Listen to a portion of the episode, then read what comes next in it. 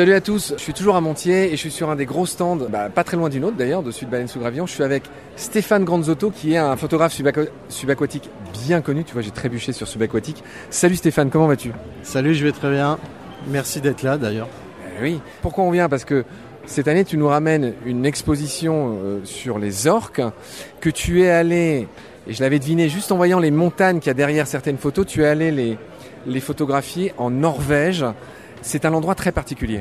Effectivement, on peut rien cacher, c'est la Norvège, c'est la montagne qui tombe dans la mer, dans l'océan, c'est magnifique.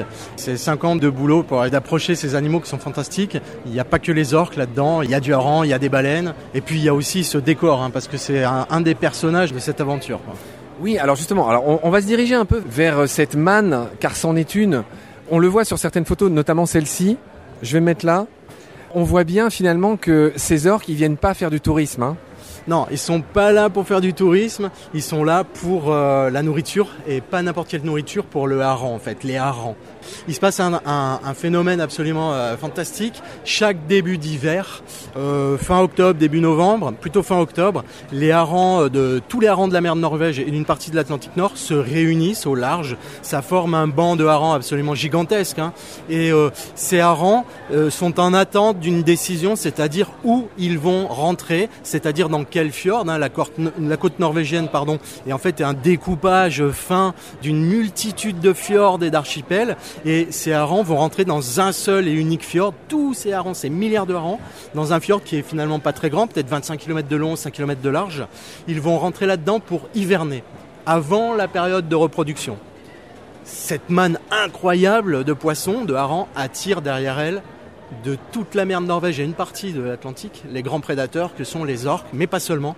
Les rorquals de Ming, de Bride, les rorquals communs et les baleines à bosse, mais aussi euh, les, les oubliés de ces photos, finalement, ce sont les oiseaux parce qu'en surface, tout ça, c'est un petit peu comme un sardine run en Afrique du Sud. Voilà, il se passe. C'est la comparaison qui me venait. Ouais, c'est ça. C'est un des grands phénomènes planétaires de prédation où se mêlent et sont en concurrence plusieurs espèces. Et ça, c'est un spectacle, euh, bon, euh, incroyable. Enfin, c'est fou, quoi. Pour Alors, c'est pas du tout pour pinailler, mais tu dis, alors moi, je pense au sardine run et j'imagine c'est pareil pour le hareng. Tu dis se mêlent et, enfin, surtout se mêlent parce qu'ils sont en concurrence. Il y en a tellement qu'ils ne se marchent pas trop sur leur plate-bande. Tu, parlais de concurrence.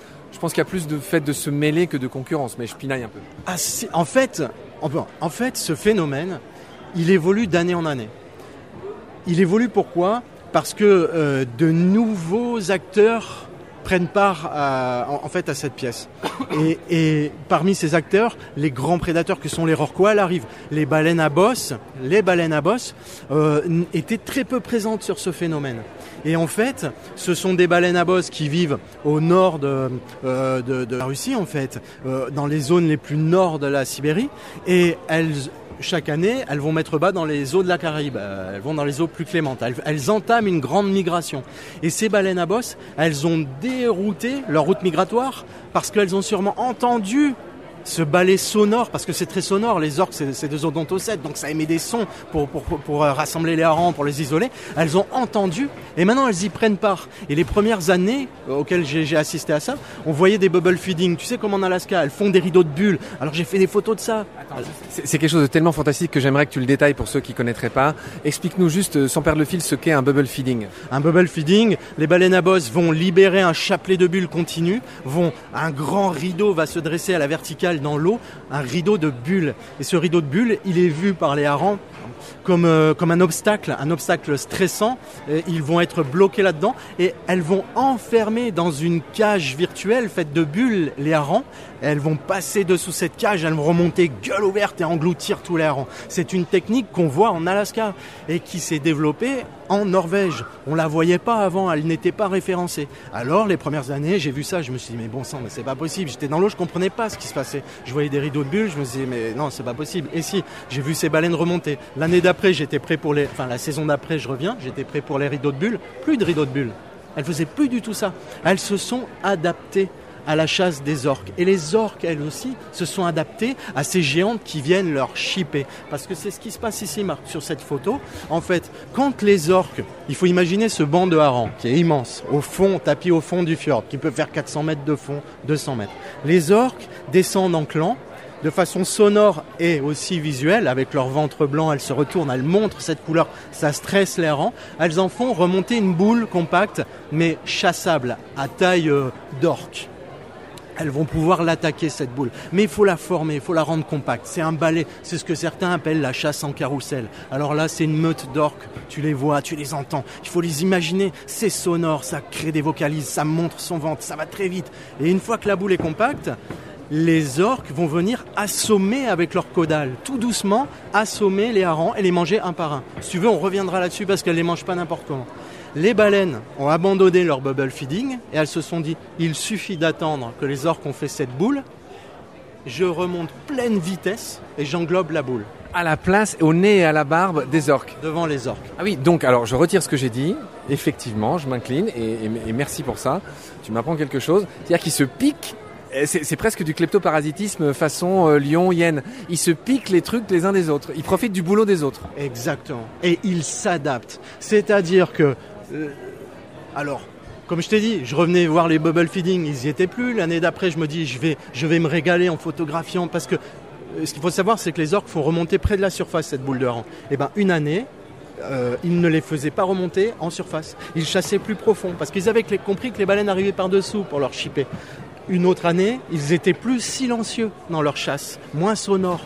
Et on sait, enfin, des scientifiques se sont dit, peut-être le font-elles parce que les baleines attendent des signaux, des vocalises particulières, c'est-à-dire euh, la boule est prête, pour intervenir. Bon, ça c'est mon interprétation, mais des scientifiques émettent cette idée. Euh, je pense qu'on n'est pas loin de la réalité parce que c'est un des hauts lieux de compétition interespèces et d'adaptation interespèces. Et mieux, ça se passe en ce moment, et chaque année c'est de mieux en mieux, et c'est de plus en plus nouveau et, fruit de l'adaptation de, de la technique de l'autre. Et c'est ça qui est passionnant en fait.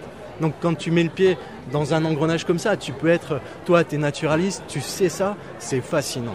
Voilà, et tu t'inclines devant ça, et en fait, on peut pas affirmer, moi, on peut que se poser des questions et observer, et c'est là où interviennent, moi je ne suis pas scientifique, c'est là où interviennent eh ben, des scientifiques, euh, des observateurs de surface ou sous l'eau. Donc c'est vraiment quelque chose de dingue qui se passe.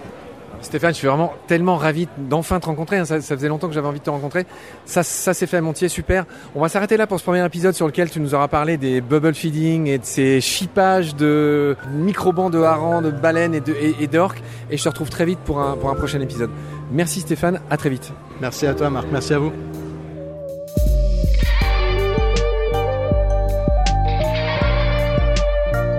C'est la fin de cet épisode.